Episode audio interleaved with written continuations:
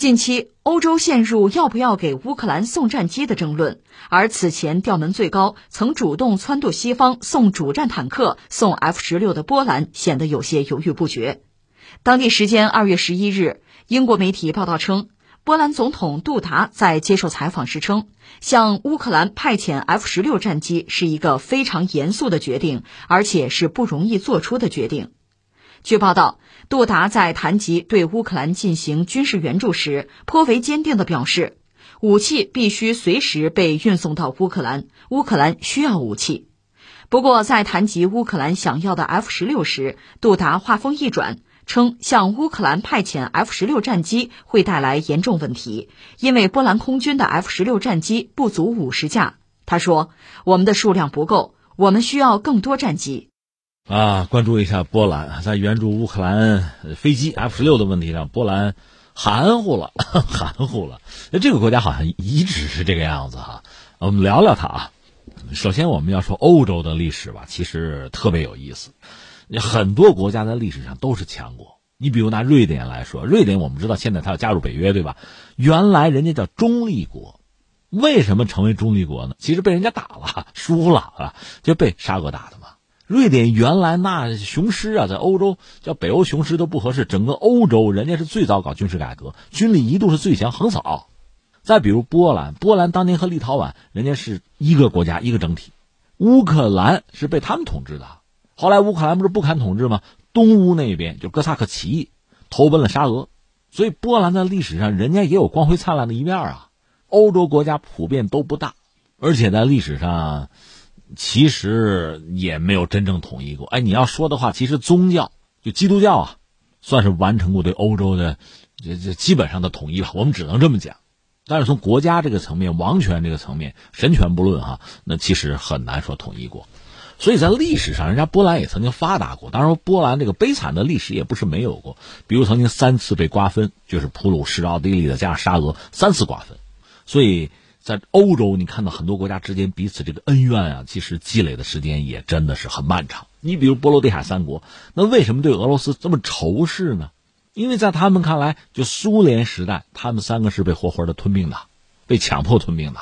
至于波兰和俄罗斯之间这个恩怨史，那可以写很厚的一本书的。不但是跟俄罗斯，你说波兰跟乌克兰之间没有仇怨吗？有的。利沃夫这个地方现在在哪儿呢？在乌克兰。可人家波兰很多人觉得那就是我们家的土地，我得要回来呢。还有这个呢，所以那个历史真的是，哎呀，错综复杂，剪不断，理还乱，就是这个样子。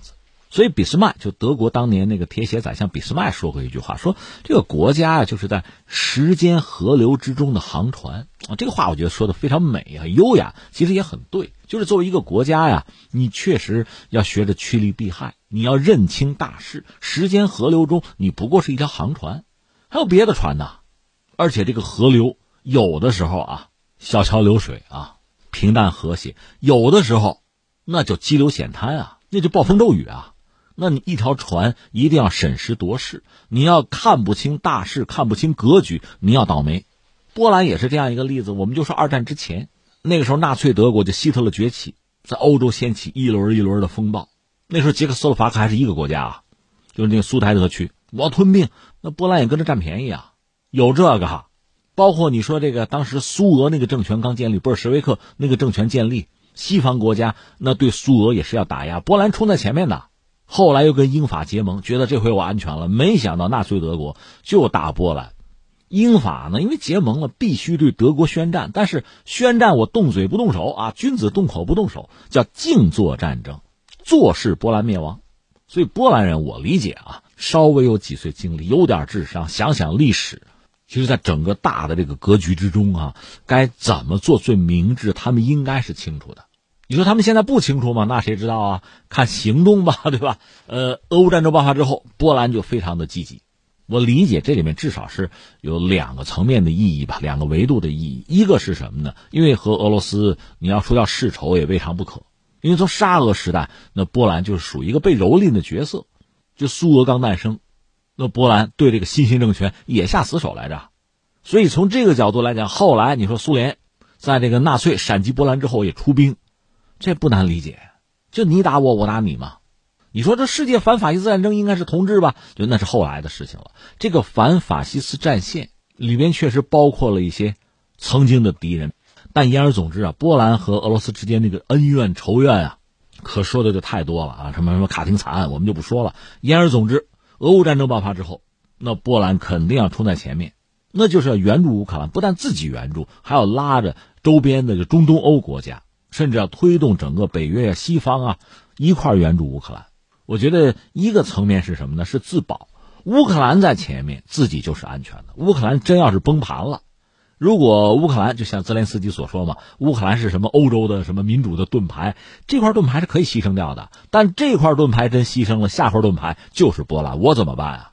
那就是让乌克兰顶住。所以我理解波兰从自保的一个角度考虑，他也得挺乌克兰。另一方面呢，在俄乌战争这不是持续了一段时间之后，大家看到哟。乌克兰可以顶住啊！俄罗斯不像人们想象的那么强、那么刚猛啊，甚至俄罗斯深陷战争泥潭，这个结果都不可测。所以现在我们看到一种可能，就是俄罗斯会被打败、会被削弱，而这个现在恰恰又是整个西方共同的一个愿望。那波兰当然就更加的积极，首当其冲，各种援助。那我看一些报道，就波兰到什么程度啊？就是在波兰国内，它会有这种，它不能叫征兵广告了啊。就是征集志愿者干嘛呢？就是驾驶豹式坦克，会不会啊？会的话，到乌克兰去帮乌克兰人，去保护曾经是我们的土地。他们这广告词有这个，就说利沃夫什么的，那曾经是我的，现在是谁的？走着瞧啊！甚至有一个分析不是说吗？如果乌克兰真的被打败，那也可能会四分五裂的，周边国家那就群起而吃之了，分食之啊！那波兰早盯着自己曾经那块土地呢。所以援助什么豹式坦克，甚至 F 十六战斗机啊，之前还援助过米格二十九吗？就这个波兰一直很积极，我觉得这是一个维度一个层面，还有一个维度一个层面是什么呢？就是波兰现在是北约成员，是欧盟成员，北约就不用说了，这美国是带头大哥吧，谁也不跟他抢。那么欧盟里边谁是老大，谁是头？原来有一个法德轴心啊，现在眼看着这个法德轴心啊岌岌可危，摇摇欲坠，法德之间有矛盾。而且，俄乌战争暴露出法德对欧洲的这个影响力、领导力在下降，那美国的影响力更大，法德就被掩盖或者被稀释掉，是这么个状况。那这个呢，对法德来讲肯定不是好消息，呃，对老欧洲不是好消息，但是对于中东欧国家，这不是坏消息啊，因为这些国家很多是原来苏东集团的嘛，是苏联解体之后，就苏东剧变之后，他们加入欧盟啊，加入北约，说到底想谋求更好的生存空间。有更好的条件和机会，拿点补贴什么的挣一把，这是他们的想法。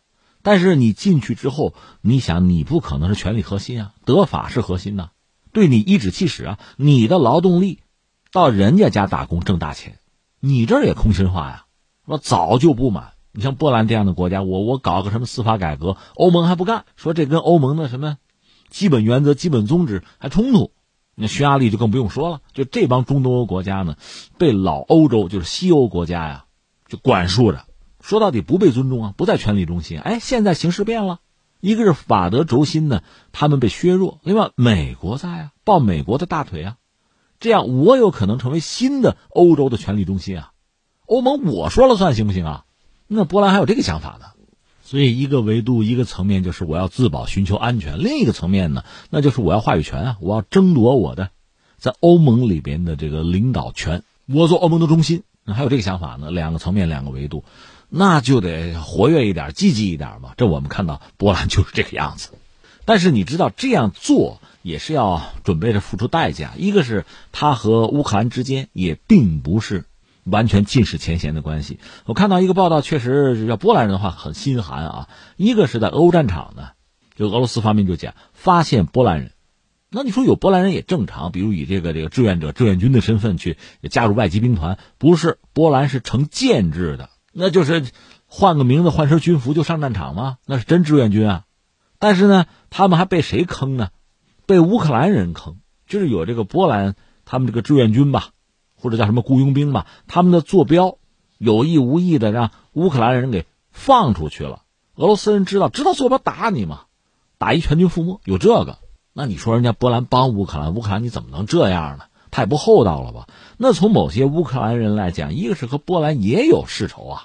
另外，你来帮我，你恐怕是丁德利沃夫呢吧？你要拿回你曾经的土地吧，也有这种可能。人家乌克兰人难道没有警惕之心吗？也有啊。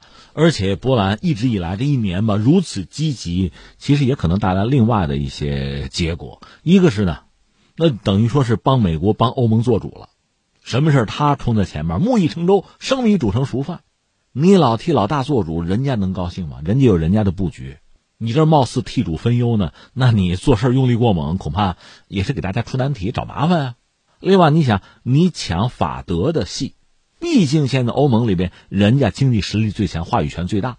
你这么搞，将来真有一天，比如俄罗斯解决了乌克兰，开始跟你算账，那他们可不帮忙啊，那把自己可就豁出去了啊，那也是个问题。所以，其实波兰呢，在做这些事情的时候，似乎就激情是大于理智的。那到一定程度的时候，恐怕一个机灵也是一身冷汗。那这次。这不是眼见着踩俄罗斯红线吗？俄罗斯讲就是真正的啊，这种攻击性的武器，比如远程导弹，你西方是不许给的。那么总的来说，西方确实没有向乌克兰提供远程导弹。他那个海马斯火箭炮最具威力哈，射程最远的这个火箭弹打三百公里应该可以的，但是到现在没有提供。这个红线其实没有真正敢踩。其实俄罗斯和西方，尤其和美国呢，即使是在目前这个状况下，我们讲其实都相当理智，都保持着某种。默契，就是战争，呃，打是打，甚至升级恐怕也在所难免。但是不要外溢，这个战场就在乌克兰就好了。另外呢，确实别使用核武器。再就是俄罗斯和北约不要热战，不要直接明面上对撞，这等于说是双方的默契，各自坚守这个底线。但是问题在这儿啊，西方对乌克兰的支持啊，我说了，它像水龙头一样，如果看到俄罗斯马上就输就要崩盘。那么这个水龙头我可以拧紧，那俄罗斯如果攻势很猛要赢，这个西方也不能接受，那水龙头我就要开大。那目前的状况是呢，重型装备就是进攻型的坦克，这个西方已经给了。现在按乌克兰的说法，三百二十一辆，当然他不可能一起给。不过呢，乌克兰士兵到德国接受培训，这已经开始了。德国坦克很快就到。那如果乌克兰真的有了这个装甲集群的话，和俄罗斯爆发大规模陆战的可能性，那就很大了。而且有了装甲集群，装甲集群的空中保护是必须的，否则它非常脆弱。实际上，俄罗斯也好，就西方也好啊，因为之前是冷战，所以双方研发的大量的武器系统就是针对对方的主战兵器的，就是为了大规模作战来研发来生产的。你比如坦克、坦克集群啊，反坦克的武装直升机啊，或者这什么攻击机，外号叫炸弹卡车嘛，就这些东西，双方都装备了，就是给对方的坦克集群留着嘛。你没坦克集群，那我没办法。你现在乌克兰可是有啊，是吧？我这点家伙事儿就要派上用场。那从乌克兰来讲，我需要空中掩护啊，我需要制空权啊，但我没飞机了，这就产生一个问题：西方，你既然给了我坦克，你再给我战斗机。在这个问题上，一个是英国，英国总是最为积极的，当然它本身就不在欧洲大陆，它能把欧洲大陆豁出去，它不在乎。再就是法国，貌似也很积极，因为以前不够积极嘛。在欧盟里边，总要刷自己的存在感，领袖嘛，所以他嚷嚷着要给这个刚刚退役的幻影两千。其他国家，德国什么的，其实德国没太多战斗机。波兰呢，现在等于说有一点含糊，原来很积极，现在有点含糊。为什么呢？对俄罗斯来讲，这是真正的红线，这是冲肺管子的事儿。所以俄罗斯最近就是再三很强硬的表态：你们如果给战斗机啊，那就是我合法的攻击目标，合不合法放在一边。反正他是真急了，他真攻击。那攻击什么呢？攻击这些东西。第一个，你想啊，在这些战斗机进入乌克兰之前，他在哪集结？他总不会在美国集结吧？那总会在欧洲，就是某个北约国家集结，比如在波兰，这是最合理的，因为波兰离得最近呢。那如果在波兰的机场集结的话，那我请问俄罗斯可不可以打？我已经说了，只要你提供战斗机，你就是敌对行为。你要敌对行为，我就攻击你的机场。但是攻击波兰等于攻击北约国家，那下面北约怎么办？要不要反制？俄罗斯和北约要不要热战？那这个问题就很明显。所以波兰如果太积极，甚至主动把这个战斗机集中在自己家里，那就是给北约找麻烦。要不要找这个麻烦？北约愿不愿意趟这个浑水？这是一个问题。再有一个啊，就是战斗机即使到了乌克兰，它的维修、维护、后勤补给等等，这个问题就多了。越是高级的武器，这些问题就越复杂。所以这些事儿完全靠乌克兰人是不太可能的。实际上，乌克兰有多少飞行员，我们都得打一个问号。是不是会有北约国家的一些所谓志愿飞行员驾驶 F 十六去和俄罗斯作战，这都是可能的。那么打击乌克兰的空军基地啊，包括运输枢纽啊，打击地面人员啊，这里面很多可能就是北约的人，那我就打了，我有言在先，先礼后兵了。那如果这样怎么办？哎，这个国家嘛，应该叫趋利避害，有一个国家利益在里边，生存发展，这是你这个国家的政府啊、领导人必须要考虑的问题啊。所以波兰现在反而呢，其实也犹豫了。你还冲在前面，一个呢，确实你可能给北约找大麻烦；另一方面，你自己首先成为人家攻击的目标。人家把话放在这儿了，你非要碰这个红线。而且刚才我们讲到波兰这个独特的、微妙的这角色啊。真的是被打了，欧洲其他人真帮你吗？会吗？这也不一定啊。波兰现在就站在这个独特而微妙的位置上。